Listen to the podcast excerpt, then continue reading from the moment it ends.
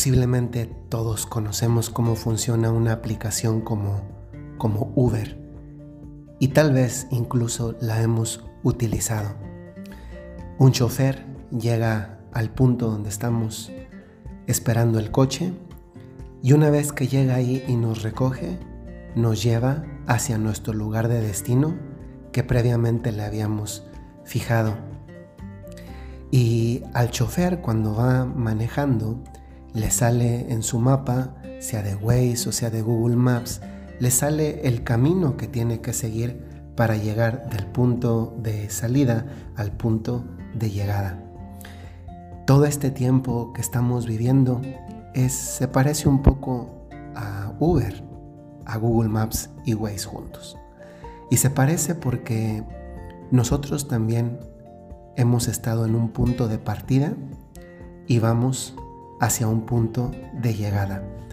Nada más que aquí no sabemos exactamente con exactitud plenamente dicha, no sabemos cuándo vamos a llegar al destino.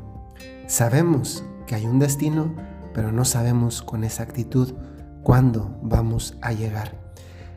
Durante todo este tiempo pasado, creo que muchos hemos conocido historias de malos choferes, los hay siempre muy buenos y también en algunos casos excepcionales hay malos choferes que no inspiran confianza o incluso que le hacen mal a los, a los pasajeros.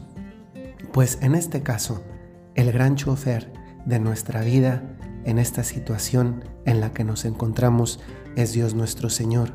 Y mientras el chofer de nuestra vida sea Dios, cada kilómetro avanzado es un éxito. Y esto no lo deberíamos olvidar.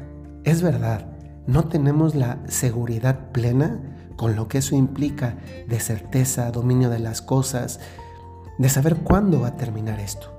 Pero sí es verdad que Dios nos va llevando, que Él es nuestro chofer. Aquí el problema es que no estemos subidos en el coche adecuado Aquí el problema es que el chofer de nuestra vida no sea Dios nuestro Señor, no sea Jesús.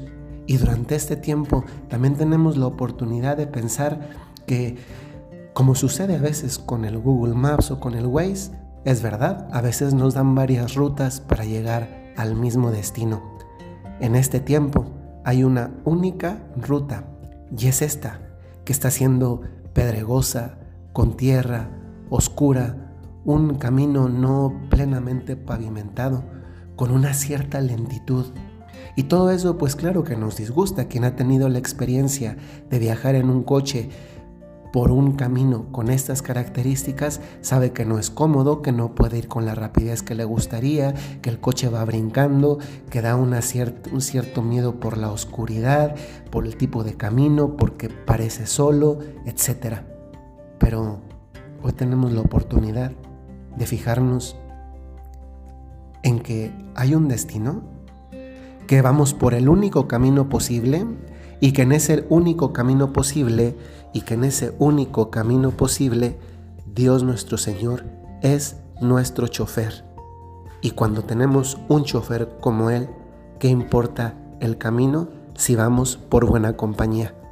Que Dios les bendiga, que tengan un muy buen martes y seguimos unidos en este camino de reflexión, meditación en todo este tiempo de cuarentena. Hasta luego.